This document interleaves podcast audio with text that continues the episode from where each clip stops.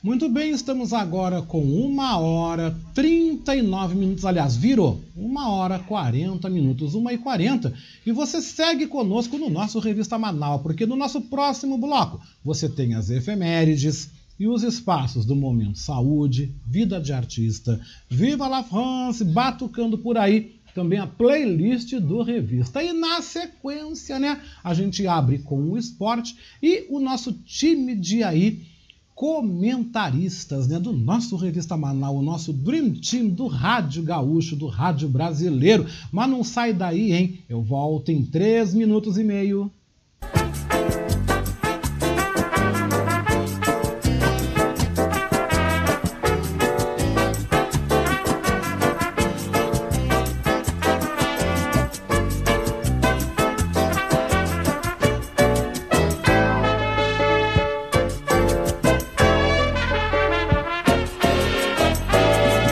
Está ouvindo Revista Manaua com Oscar Henrique Cardoso.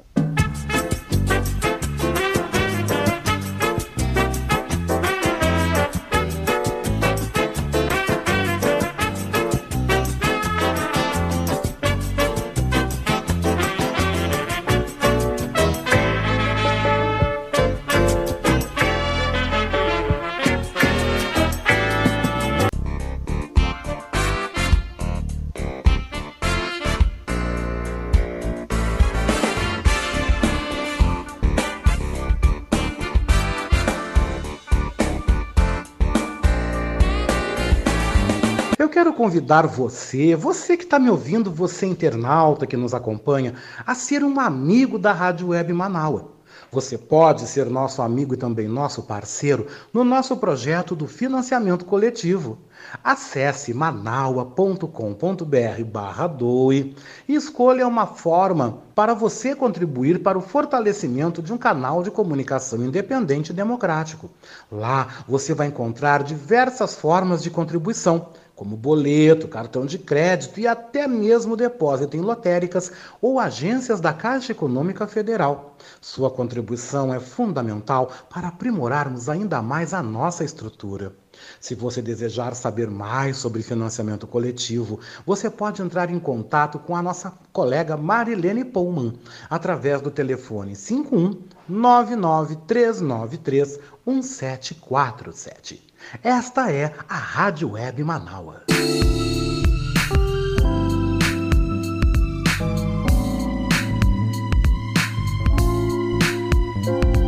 Oi, você está ouvindo o nosso Revista Manaua? Hum, eu quero aproveitar e te fazer um convite, tá? Você quer ser comentarista aqui no nosso Revista Manaua?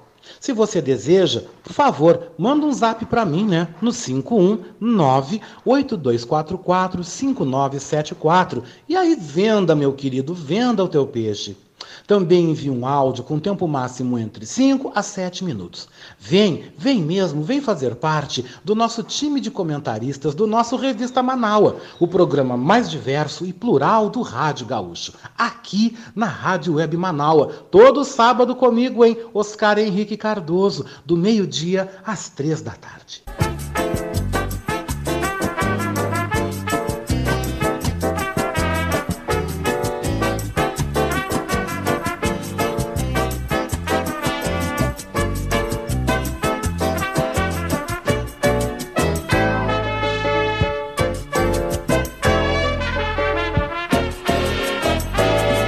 Você está ouvindo Revista Manaua com Oscar Henrique Cardoso.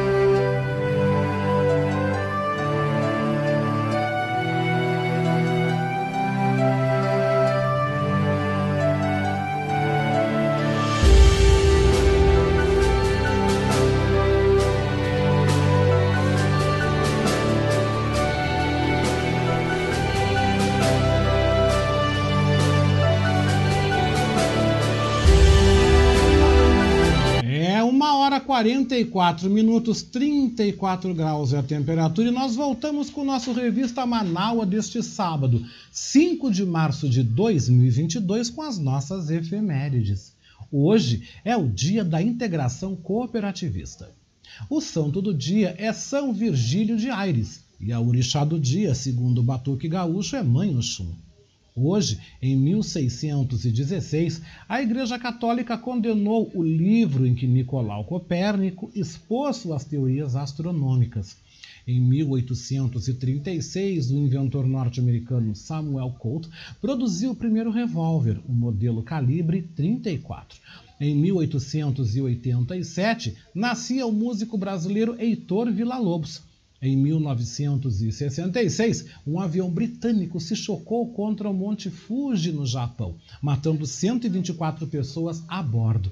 Em 1970, entrava em vigor o Tratado de Não Proliferação de Armas Nucleares, assinado por 43 países.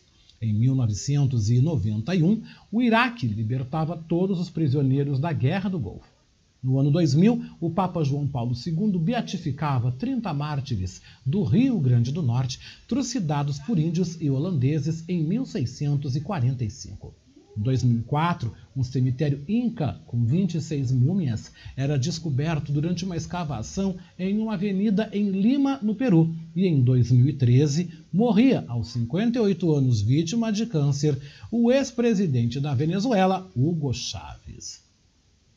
1 e 46 e no nosso momento saúde. Olha só que notícia importante. Paciente com doença rara terá documento único com informações e quem amplia o destaque é a repórter Sandra Fontela, da agência Rádio Web em Brasília.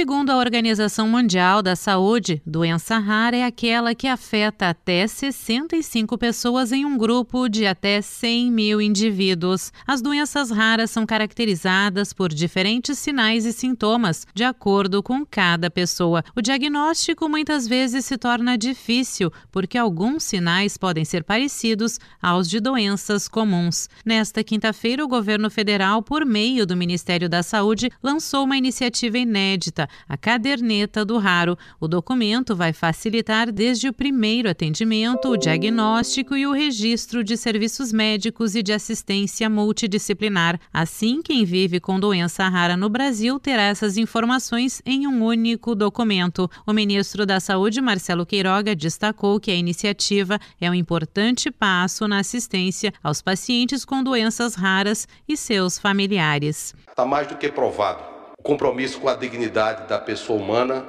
é o compromisso básico do Estado de Direito democrático do Brasil. E cuidar de todos aqueles que têm doenças raras é, sem dúvida, um dever do Estado.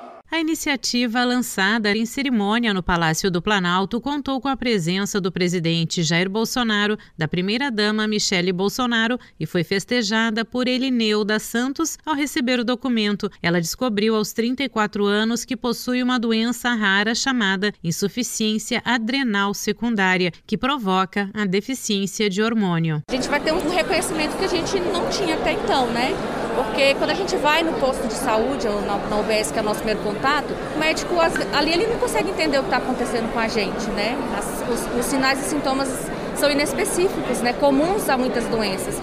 Eu acredito que com a caderneta vai ser diferente porque ali já é um norte, né? Vai facilitar um pouco o atendimento. A caderneta do Raro vai registrar informações sobre o diagnóstico e tratamento adequado, seguro, integral e gratuito realizado no SUS para doenças raras e vai acompanhar a pessoa com doença rara em serviços de saúde, internações, emergências, viagens, campanhas de vacinação, na hora de matricular em creche e escola, associações e no atendimento de assistência social. A estimativa da OMS indica que existem aproximadamente 7 mil tipos diferentes de enfermidades raras no mundo. Aqui no Brasil, são aproximadamente 13 milhões de pessoas nessa condição. Com informações de de Brasília, Sandra Fontela.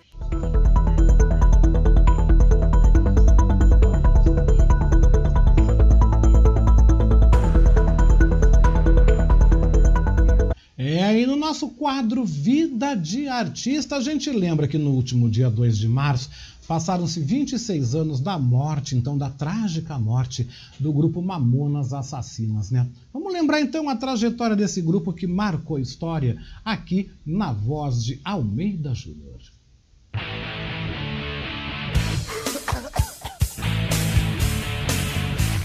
No final da década de 60 e início da década de 70, nasceram cinco jovens que formaram uma banda e conquistaram o Brasil. Júlio César Barbosa, mais conhecido como Júlio Razek, nasceu em São Paulo em 4 de janeiro de 1968. Sérgio Reis de Oliveira, conhecido como Sérgio Reoli, nasceu em São Paulo em 30 de setembro de 1969. Quatro anos mais tarde, em 11 de março de 1973, nasceu também em São Paulo seu irmão Samuel Reis de Oliveira, que era chamado de Samuel Reoli. Alberto Rinoto, conhecido como Bento Rinoto, nasceu em São Paulo em 7 de agosto de 1970 e Alexander Alves, conhecido como Dinho, nasceu na Bahia em 5 de março de 1971. Os cinco garotos sempre foram dedicados ao trabalho. Júlio foi técnico em eletrônica, Sérgio trabalhava na Olivetti, Samuel era office boy, Bento vendia ração e Dinho era cabo eleitoral. Certo dia, os irmãos Sérgio e Samuel, com o amigo Bento, resolveram formar um grupo musical. Em uma das apresentações estava o jovem Dinho na plateia e os garotos da banda Utopia deram espaço para ele cantar. A sua apresentação foi um sucesso e Dinho acabou entrando na banda. Por intermédio dele, o Júlio também entrou no grupo. Os jovens talentosos e sonhadores foram ganhando admiradores em cada apresentação. Eles sempre foram muito unidos e esforçados. Chegaram a gravar um disco independente. Com a banda Utopia, os jovens não conseguiram tanto sucesso. Muitos bateram as portas por não acreditarem no trabalho deles, mas os jovens não se deixaram abalar. Os garotos tinham um jeito engraçado que chamava muita atenção. E foi focando o lado do humor e brincadeiras que eles foram ganhando popularidade. De volta à gravadora, eles gravaram Pelados em Santos e Robocop Gay. Atenção, Krasadek! Com um jeito novo de cantar e fazer música, a banda que passou a ser chamada de Mamonas Assassinas fez um estrondoso sucesso. O novo disco superou todas as expectativas, vendendo mais de 2 milhões de cópias. Agenda de shows lotadas. E na TV e no rádio, o quinteto estava no topo das paradas.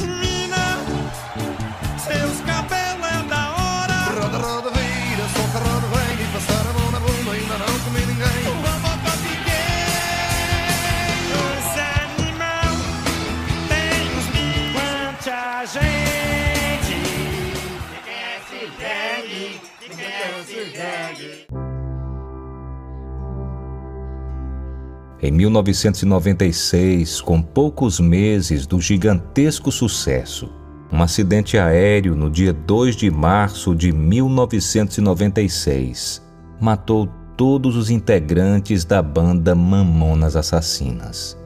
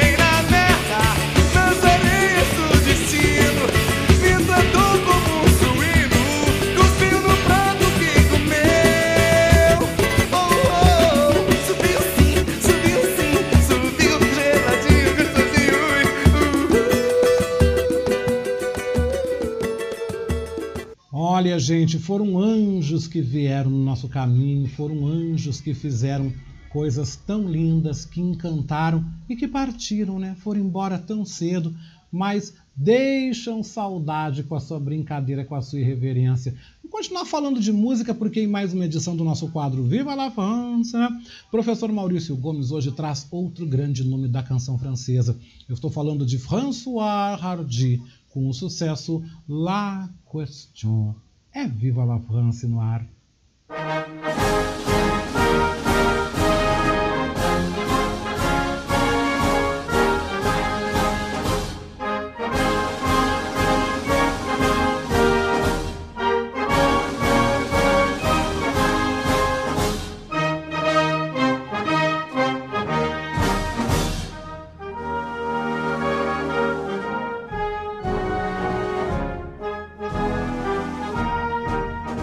Boa tarde, ouvintes do Revista Manaua. Boa tarde, Oscar. O Vive la France de hoje traz Françoise Hardy, um grande nome da música francesa. Além de cantora, é astróloga. Está presente no mundo artístico desde a década de 60. Hoje ouviremos uma canção intimista de Françoise Hardy, que faz parte do seu disco de 1971, produzido junto com a cantora brasileira Tuca. La Question.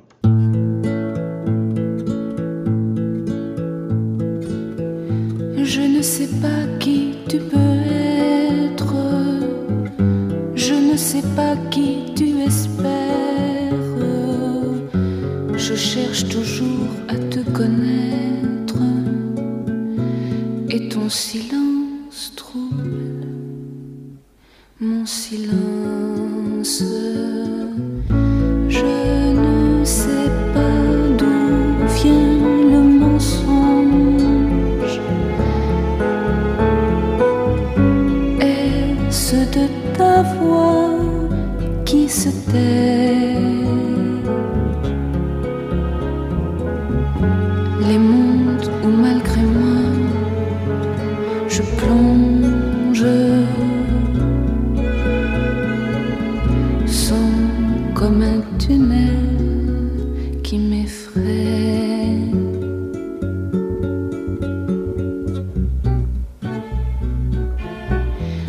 Ta distance à la mienne,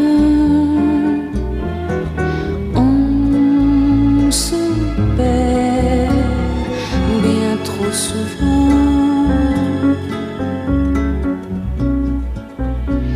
Et chercher à te comprendre, c'est courir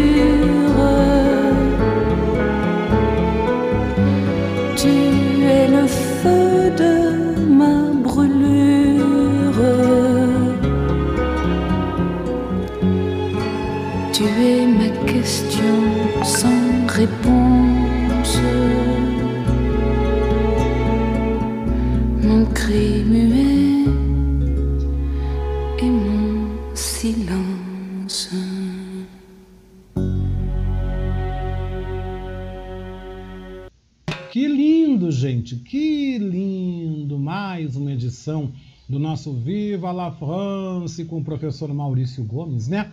Que nos dá o prazer, nos dá a honra de estar sempre com a gente aqui. Mas a música continua, né? Porque o samba pede passagem agora aqui no Revista Manaua, com mais uma edição do Batucando por Aí. Pois o radialista, blogueiro e pesquisador Edinho Silva nos traz o samba hoje por conta do tema enredo da Escola de Samba Imperatriz Dona Leopoldina aqui de Porto Alegre. E a mensagem que eles mandam é uma só. Sabe qual é? Me respeita. Batucando tá no ar.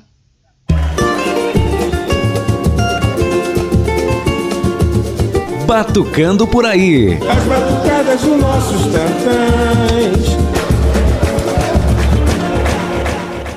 Olá, Oscar Henrique Cardoso, estimados e estimadas ouvintes do programa Revista Manaus. Tudo bem? Aqui é Dinho Silva no quadro Batucando por aí.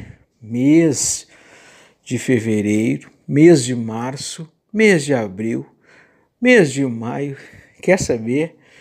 Todos os meses é, são um tempo ideal para celebrar a vida com muita arte, muita cultura popular e muito carnaval.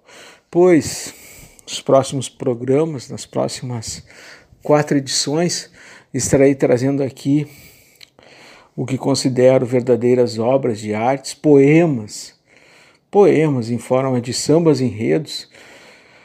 E o primeiro deles vem lá da Zona Norte de Porto Alegre, da Imperatriz Dona Leopoldina, a querida laranja, laranja do Carnaval de Porto Alegre. Pois o tema de 2022 traz um assunto muito pertinente de ser discutido e diria até uh, obra de reflexão. Embora muitas pessoas costumam dizer que carnaval é pode simbolizar apenas um sacudir de cadeiras, um, uma batucada qualquer, não é nada disso não. Tem muita história, muita política, muita cultura. Sim, os elementos que envolvem o carnaval podem configurar tudo isso, além, é claro, de uma heresia muito positiva.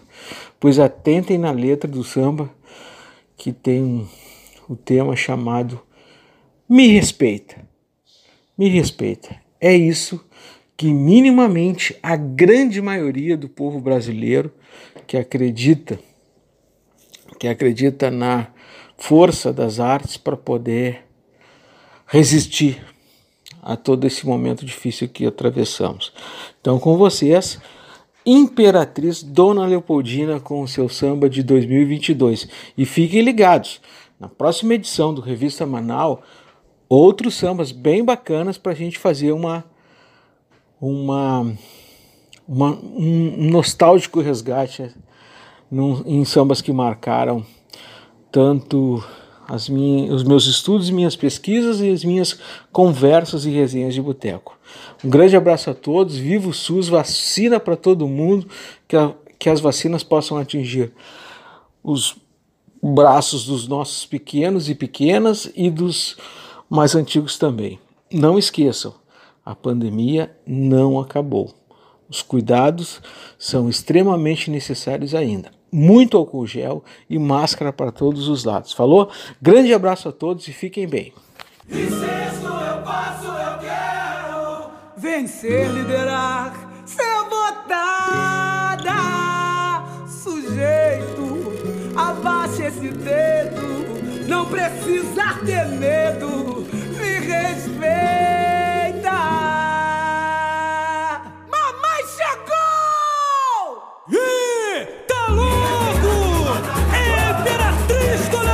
do.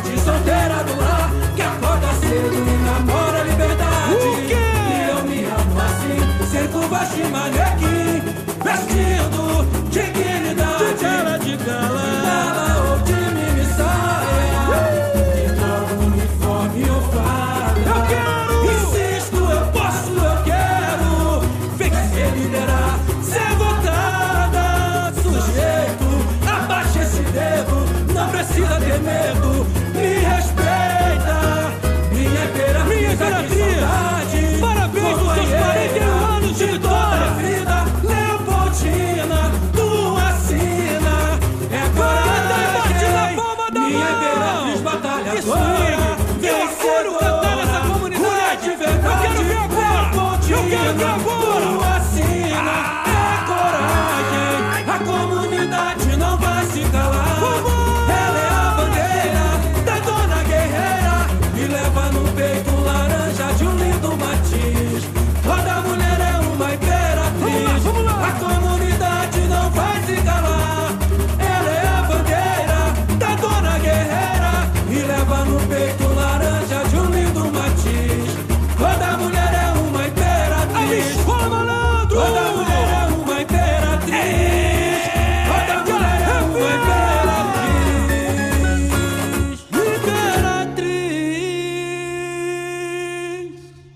Baita samba, hein? Adorei o samba. Deixa eu mandar um beijão também para Norma Amazônia, que veio aqui bem contente, né? Falando: olha, é o samba da minha escola, né? Que é perto da minha casa. Ela mora próximo ao Rubem Berto, na Zona Norte. Norma, beijo e aproveita, curte mesmo, porque é um baita de um samba, né? Falando aí em carnaval, só dando uma palhinha antes de continuar, eu quero lamentar, né? Lamentar, eu estava vendo hoje uma uma live, vendo um vídeo do nosso rei Momo aqui de Porto Alegre, Bira Borba, onde Bira Borba falava desta perseguição, dessa caça às bruxas que está tendo aí em relação às escolas de samba, porque ontem teve um outro evento cancelado numa escola de samba lá em Novo Hamburgo, né? Nós tivemos há pouco tempo também a quadra da Imperatriz Leopoldina, na semana passada foi aí interditada, por conta de questão de PPCI, depois arrumaram e disseram que não tinha um alarme, não sei o quê, mas o espaço é aberto, né? teria um encontro das gigantes, das baterias lá na Imperatriz, o encontro foi cancelado. Nós tivemos também aí na Acadêmicos também um episódio da quadra fechada. Enfim, a gente está vendo aí uma perseguição em cima do carnaval, né? Porque várias festas aconteceram aí, em Porto Alegre durante o carnaval, bastava pagar no litoral que tu entrava e ainda continuam acontecendo as festas e eu não vejo tanta pressão, tanto tumulto em cima da questão de PPCI e de lei. Agora é engraçado que a lei funciona só em cima da escola de samba, a lei funciona só em cima do carnaval. Concordo mesmo com o Bira Borba. Existe racismo institucional, existe um desinteresse pelo carnaval. Pronto, falei. Espaço está aberto aí à prefeitura, está aberto ao corpo de bombeiros, está aberto a quem quiser se manifestar. Para mim é racismo, para mim é perseguição sim, porque só vão em cima da quadra de samba, só vão em cima exigir lei do povo do carnaval. Do resto, tá tudo acontecendo por quê? Porque é festa de burguês, é festa de barão e pagam na porta. Disse e não retiro aquilo que eu falei. Mas vamos com mais música aqui no programa, gente, porque quem está chegando agora na nossa playlist, você vai levantar e vai dançar comigo, porque eu vou ressuscitar essa música aí que foi tema durante muito tempo do programa Beatriz Fagundes aí nas ondas do rádio, né? Sabe de quem eu estou falando? Eu estou trazendo o som de Laura Bragnan. Laura Bragnan com esta canção aqui que eu sei que vocês amam. Gloria! Bora dançar?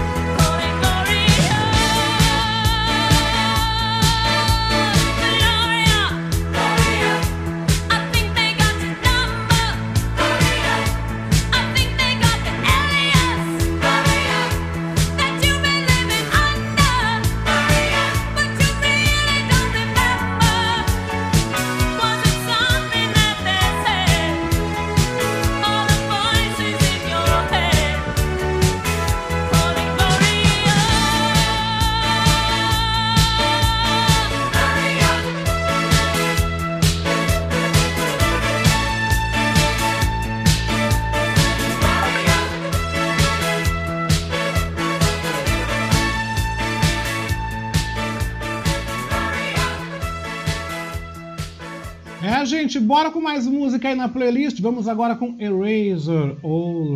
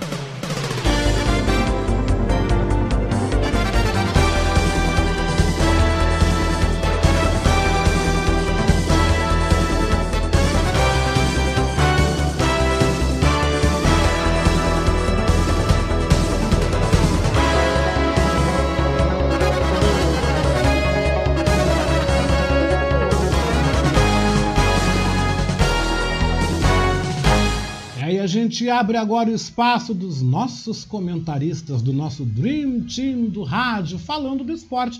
O destaque, então, é para as mudanças anunciadas no Departamento de Futebol do Internacional, aí que foram divulgadas na noite desta sexta-feira.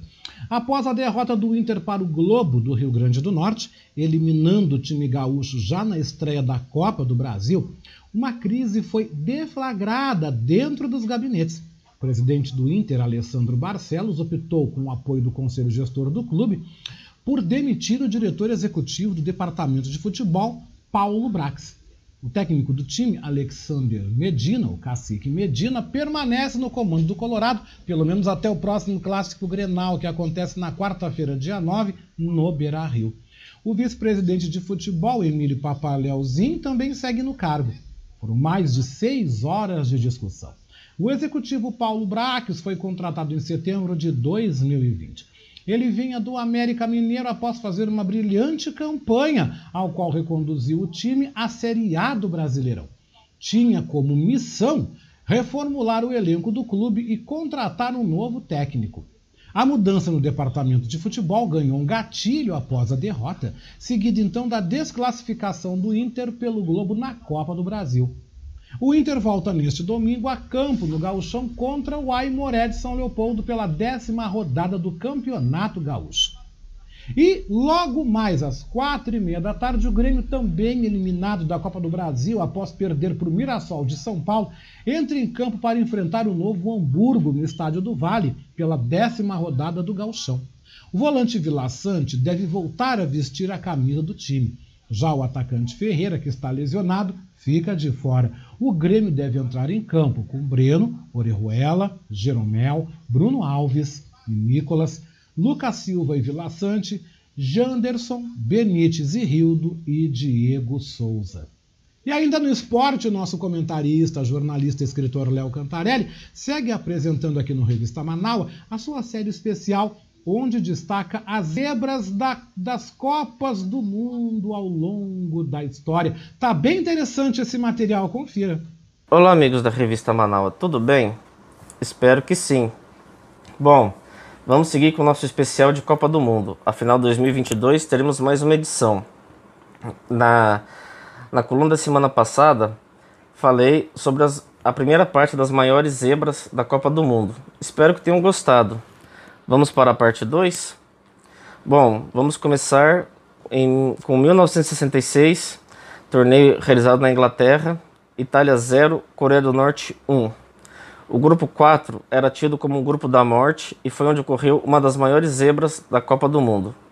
Um resultado lamentado até hoje pelos italianos. Os integrantes, além, claro, da Itália e da Coreia do Norte, eram União Soviética e Chile. Os asiáticos eram tidos como saco de pancadas da chave. Na estreia, acabaram perdendo para a União Soviética por 3 a 0. A bota bateu os sul-americanos por 2 a 0. Na segunda jornada, a Tsurra sofreu revés para a equipe vermelha por 1 a 0. No outro confronto, sul-americanos e norte-coreanos empataram em 1 a 1. No encerramento, os até então bicampeões do mundo, em 1934 e 38, precisavam de um simples empate sobre os debutantes em mundiais para irem às quartas de final. A Itália, como era previsto, se mandou ao ataque e teve várias chances de gol, mas não conseguiu furar o bloqueio adversário. No entanto, aos 42 minutos, em ataque dos asiáticos, a bola é lançada na grande área dos europeus. Pac do IK domina e finaliza de primeira, anotando tento histórico e inesquecível. Na segunda etapa, os comandados de Edmond Fabre voltaram pressionando em busca do gol de empate, mas este não veio.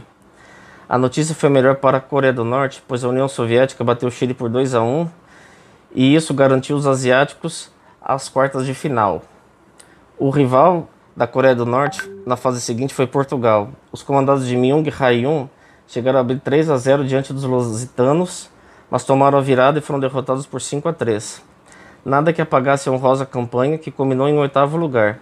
Esta seleção só voltaria a jogar uma Copa do Mundo em 2010, onde acabaria eliminada na primeira fase, perdendo todos os jogos. Já na Itália, o revés foi muito sentido. Os atletas, ao chegarem ao país, foram recebidos com vaias, inclusive receberam tomatadas da torcida. Há jogadores relatando depois que, de fato, menosprezaram o adversário e acreditaram que a qualquer momento venceriam e virariam o jogo, o que não aconteceu. Agora vamos para 1974. Alemanha Ocidental 0, Alemanha Oriental 1. O evento foi realizado na Alemanha Ocidental. A anfitriã estava no grupo 1 e tinha sua co-irmã como adversária, além de Chile e Austrália. As duas Alemanhas se encontraram no último jogo da jornada de encerramento da chave e já garantidas na fase seguinte. O duelo em Hamburgo seria apenas para definir quem ficaria em primeiro lugar. A peleja contou de um lado com os representantes de uma germana capitalista e que tinha em seu elenco grandes astros como Sepp Maier, Paul Breitner, Franz Beckenbauer, Gerd Müller, dentre outros. Já os orientais representavam o lado comunista daquela nação e eram os mais fracos tecnicamente. O jogo, que temia ser uma guerra, acabou sendo disputado, mas com pouca atenção. A Alemanha Ocidental, com um time bem melhor, partiu para o ataque e teve várias chances de abrir o marcador. Já a Oriental, em alguns contra-ataques, chegou a finalizar, mas muito mal nas pontarias.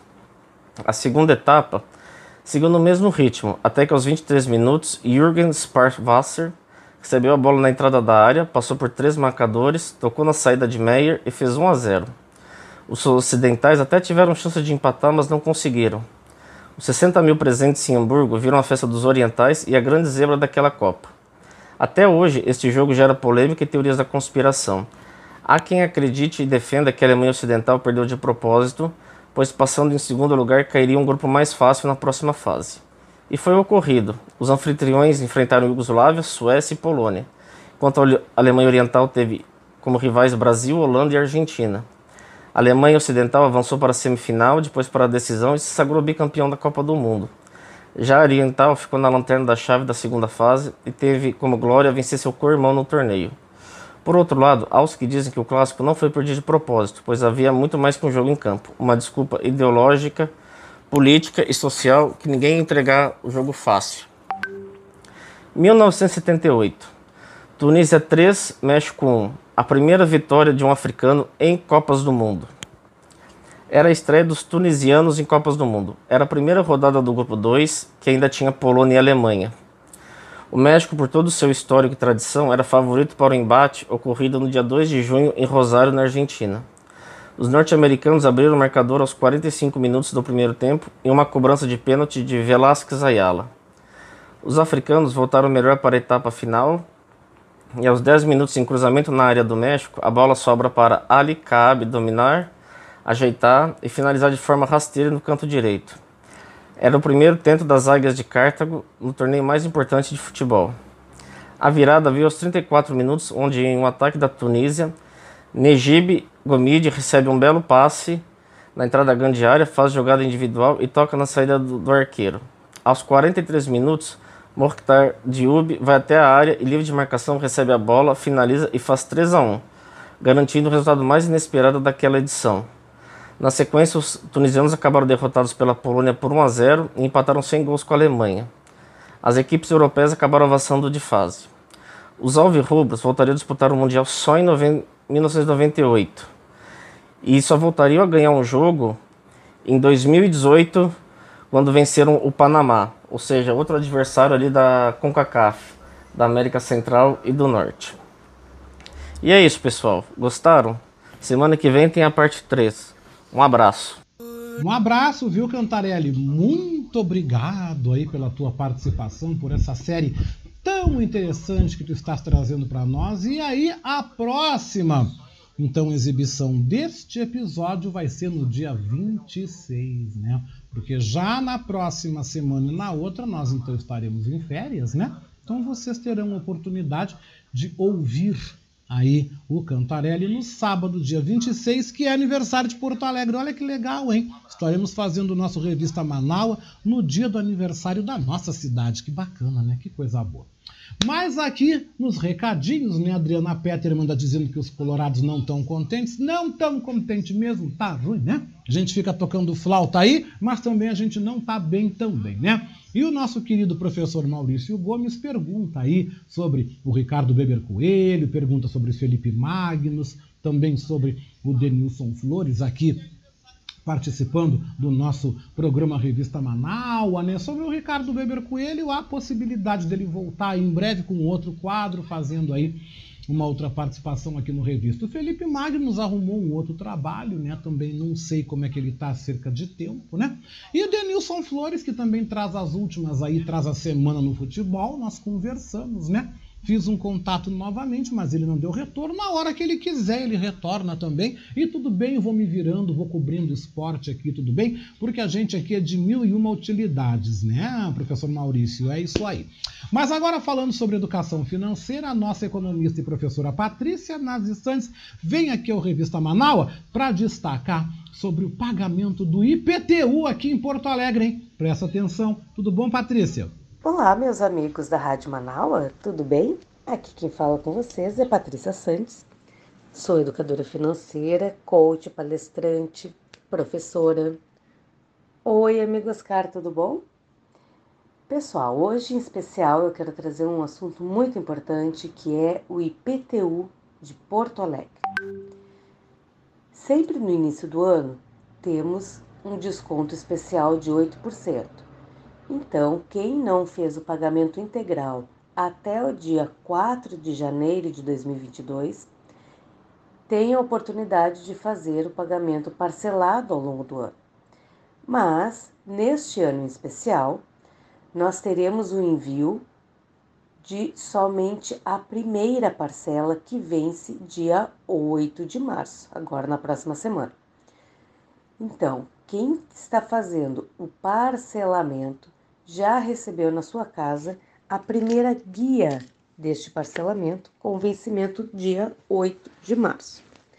As próximas guias devem ser acessadas no site da Prefeitura de Porto Alegre, onde você pode buscar a sua guia ou pelo seu CPF, pelo CPF do responsável do imóvel, ou pelo número de registro do imóvel na prefeitura, que tem no carnezinho, aquele carnezinho antigo que vinha para nós de, de IPTU, ali consta também o número do imóvel. Entra no site da prefeitura, busca pelo seu imóvel e a partir de março você imprime todas as, as guias que vão ser pagas mensalmente durante este ano. Pode imprimir ou quem tiver a possibilidade de pagar pelo telefone, pega o código de barra, pega o número de registro ali e paga pelo uh, link no telefone direto no banco. E também uma outra possibilidade, receber as guias por e-mail. É, você pode cadastrar o seu e-mail e receber mensalmente a guia no seu e-mail. Ou, melhor ainda, colocar esse pagamento é, em débito em conta, para ser pago automaticamente todo mês na sua conta bancária. E lembre-se, o IPTU, no início do ano, ele pode ser parcelado. Se você tem dívidas dos anos anteriores, você tem agora no início do ano a possibilidade de parcelar essas dívidas ao longo do ano. Então, vai na prefeitura, faz uma negociação e parcela em 10 vezes a sua dívida e fica com o IPTU tranquilo e em dia. Essas foram mais algumas dicas sobre IPTU em Porto Alegre e fique atento, porque nas, nos próximos meses você não vai receber a guia em casa, certo? Uma ótima semana e um abraço a todos vocês. Me sigam lá no Instagram, Patrícia Sandes underline planeja ou saber.edufinanceiro. Até mais. Isso mesmo, um abraço, viu, Patrícia? E olha que dica importante, hein? Eu não sabia dessa, viu? Fiquei sabendo agora aqui no nosso Revista Manaus sobre aí a guia do IPTU. Então a primeira a gente recebe pelo correio, as próximas então você tem que então fazer o download, o PDF, no site, né? imprime, paga e tudo bem. Não estava sabendo dessa. Veja só como é importante a gente estar tá em dia com a informação, né? Valeu, viu, Patrícia? Muito obrigado. Mas quem vem chegando aqui ao nosso programa é o professor Maurício Gomes, né? Que ele nos comenta então sobre aí a disciplina de cultura digital que está agora incluída no novo currículo do ensino médio. Boa tarde, professor Maurício. Boa tarde, ouvintes do Revista Manaua. Boa tarde, Oscar. O tema do meu comentário de hoje é a disciplina de cultura digital do novo ensino médio. Uma das novas disciplinas que surgiu com o novo ensino médio foi a cultura digital. Seu objetivo é fazer com que o aluno tenha contato com questões relacionadas à tecnologia. A tecnologia é uma realidade que está presente em todos os setores da vida e faz parte do mundo contemporâneo. Apesar de os jovens terem acesso ao computador e ao celular, ainda tem dificuldade de lidar com aspectos básicos nesse setor. É muito importante que, para se inserir na sociedade e ter condições melhores de competir no mundo do trabalho, domine a tecnologia. Essa disciplina também é uma nova realidade para os professores, que estão tendo que elaborar conteúdos de acordo com noções básicas. Muitos estão fazendo o melhor que podem e se reunindo em grupos para elaborar aulas criativas e produtivas Alguns dos pontos a serem trabalhados são ações simples, mas que muitos alunos adolescentes desconhecem, como, por exemplo, aprender a enviar um e-mail. Também serão ministradas aulas sobre o uso do Word e Excel, com todas as suas ferramentas e possibilidades. Os alunos também vão aprender a elaborar um currículo adequado e útil para suas vidas. A importância da pesquisa adequada na internet se destaca como um fator importante nessa jornada. No mundo digital serão ministradas aulas de como elaborar vídeos no YouTube. Enfim, a proposta em si é muito interessante e muita coisa pode ser feita para o crescimento dos alunos. Novamente, os professores terão um grande trabalho pela frente e estão fazendo o melhor que podem, com os recursos que dispõe, uma vez que muitas escolas estão com suas salas de informática deficientes. No entanto, a vocação e a dedicação desses profissionais estão presentes em cada aula, procurando fazer o melhor possível para preparar os alunos. E com essa reflexão, eu me despeço de vocês, desejando um bom final de semana, um grande abraço a todos e até a próxima. Com certeza, para você também, viu, professor Maurício? Um grande abraço, né? E até breve, né? Até breve, quando a gente volta no nosso Revista Manaus, no dia 26, aí no fim do mês. Quem chega agora também é o jornalista e escritor Paulo Franklin, que comenta na edição do Revista Manaus sobre os 26 anos da trágica morte do grupo Mamonas Assassinas, a qual eu quero aproveitar e mandar um abraço para ele, que está na escuta também. Boa tarde, professor Paulo Franklin. Boa tarde, ouvintes da Rádio Manaus e do programa Revista Manaus. Mamonas Assassinas. Esta banda brasileira teve o auge no ano de 1995 e o fim no dia 2 de março de 1996 com um acidente aéreo. Uma banda formada por cinco jovens: Dinho, Samuel, Sérgio, Bento e Júlio. Todos amigos de Guarulhos que conquistaram o mundo com paródias de músicas brasileiras. Uma nova forma de tocar e cantar, uma forma alegre, com um visual diferente, com personagens infantis que conquistaram todos os públicos. A forma de cantar e tocar era diferente. Seu único disco, lançado em 23 de junho de 95, atingiu a marca de 1 milhão e 800 mil discos vendidos até março de 96. 15 músicas que ficaram para a história. O que veio depois foi imitação. Os Mamonas Assassinas foram uma banda única, uma sonoridade única e um humor também totalmente diferente, que fazia graça e atingia crianças, jovens e adultos. Infelizmente, a agenda de shows que fez com que em 180 dias eles fizessem 190 shows, levou ao uso de aviões próprios para cumprir a agenda tão lotada.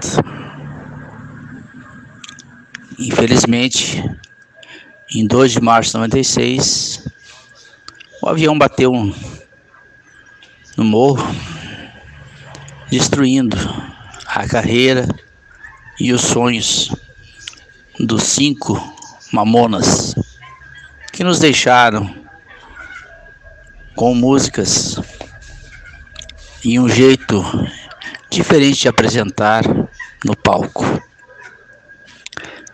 Sou Paulo Franklin falando para a Rádio Manaua e Revista Manaua. Boa tarde. Boa tarde, viu, professor Paulo Franklin? Até a volta, né? Até breve, né? E o ator, produtor cultural também, apresentador Fábio Klein, que está trabalhando também no projeto dele aí para aí a produção de um filme, né? Projeto que ele foi aí selecionado, contemplado pela Secretaria de Cultura do Estado do Rio de Janeiro, o qual já mando parabéns, né? Por mais esse feito aí para o Fábio. Ele vem aqui ao Revista Manaus para trazer o seu comentário e falar sobre como foi o Carnaval na cidade dele, né? Lá em Miguel Pereira, na região serrana do Rio de Janeiro. Boa tarde, Fábio. Boa tarde, Oscar. Boa tarde, ouvintes da Rádio Manaus. Fábio Klein aqui. É, bom, é, eu queria comentar com vocês é, uma coisa que vocês não devem ter muito acesso, mas, é, aliás, devem ter mesmo, né? Porque é uma situação aqui da, da, nossa região, e mais precisamente aqui da, da cidade onde eu moro, em Miguel Pereira, aqui na Serra do Estado do Rio de Janeiro. É a respeito do carnaval. Esse ano nós tivemos um carnaval atípico, completamente diferente de qualquer outro, outro, outro ano. Ano passado e ano retrasado, Ano passado não houve carnaval, ano retrasado houve carnaval, que foi logo é, alguns dias antes da, da de é, começar o isolamento e tal, enfim. Mas ano passado não houve carnaval, não houve nada, não, não, não, não tinha nada. Mas esse ano não teve baile de carnaval, não teve bloco, não teve nada disso. Mas os bares e restaurantes né, não, não, fizeram evento, não foi, não foi evento, mas eles colocaram música ao vivo é, e tal, e foi um movimento bem, bem razoável. Né? Para eles deve ter, não deve ter sido tão ruim né, para os donos dos bares e restaurantes não deve ter sido tão ruim. E para os hotéis também, hotéis e pousadas, também não foi ruim, porque tinha bastante gente na cidade, muita gente veio. É... Agora, com toda certeza, houve, houve, houve, houve quem, quem tomasse bastante cuidado, com certeza. Porque a gente via na rua é, o pessoal andando de máscara, né? Só tirava mesmo quando estava dentro do, do estabelecimento, né? Porque para comer e beber não tem como, né? Ficar de máscara. Mas é, eu, eu, percebi que as pessoas ainda estão com bastante cuidado, felizmente, felizmente. É, eu via bastante gente de fora, é, que parecia ser de fora, não é que eu conheça todo mundo na cidade, mas bastante, eu conheço bastante gente é, as pessoas se cuidando, as pessoas assim, bom, nós vamos para lá, mas vamos nos cuidar porque a gente não sabe como é que está a situação lá. Porque assim, o, o, o a prefeitura, o boletim que eles publicam, o boletim da situação da pandemia, não corresponde à, à realidade, não, mas não corresponde mesmo, não corresponde mesmo, nós sabemos disso. É, acredito eu, não, sem, sem sem querer ser leviano e já sendo, acredito eu que seja por conta dos negócios que o, que o próprio prefeito tem na cidade. Né? O prefeito tem alguns negócios na cidade, é, se não são negócios dele, são negócios de pessoas amigas. Há quem diga que são é, laranjas, né? De, que, que colocam seu nome, mas o negócio é dele. Enfim, isso é, isso é o que dizem, né? A gente não pode nem provar, não tem nem como provar. Mas, é, então, há, há um interesse dele, da parte dele, que as coisas funcionem e que não amedronte as pessoas que querem vir para a cidade. Né? Então, os boletins é, são completamente é, é, errados, são, são manipulados, enfim. Por, por quê?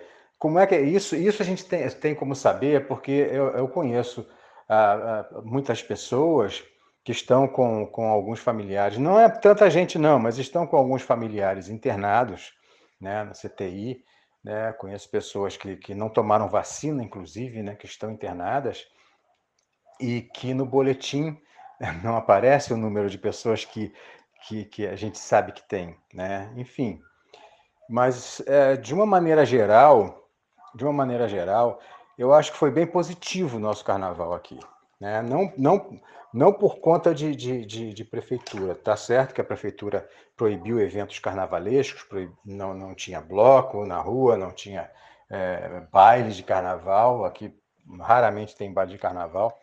É, no clube, às vezes tem, no único clube que nós temos aqui, Miguel Pereira, às vezes tem baile, mas é, esse ano não teve, não teve, não teve bloco, não teve nada disso.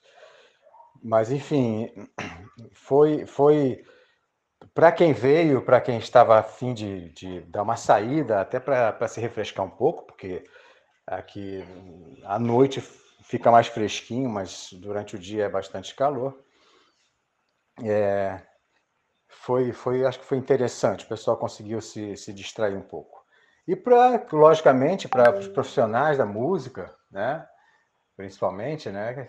se, se é, deram, deram, deram, conseguiram fazer um, um, trabalho né? e conseguiram ganhar o seu dinheirinho.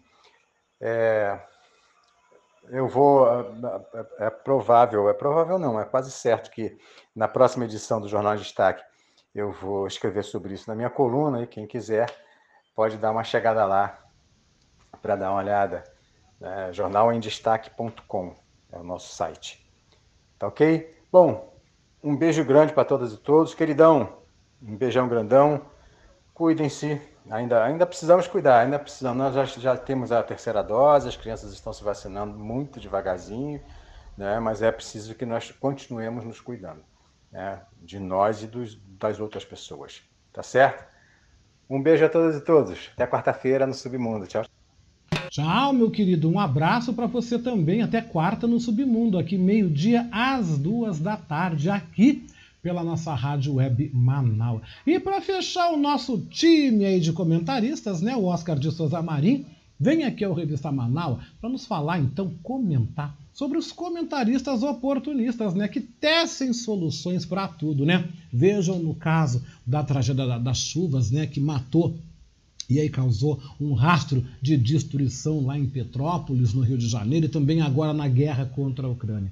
Tem gente que, ó, bate língua, tem solução, resolve tudo, mas no fundo, no fundo, é só blablação. Não é mesmo, Oscar? Uma boa tarde para você, viu?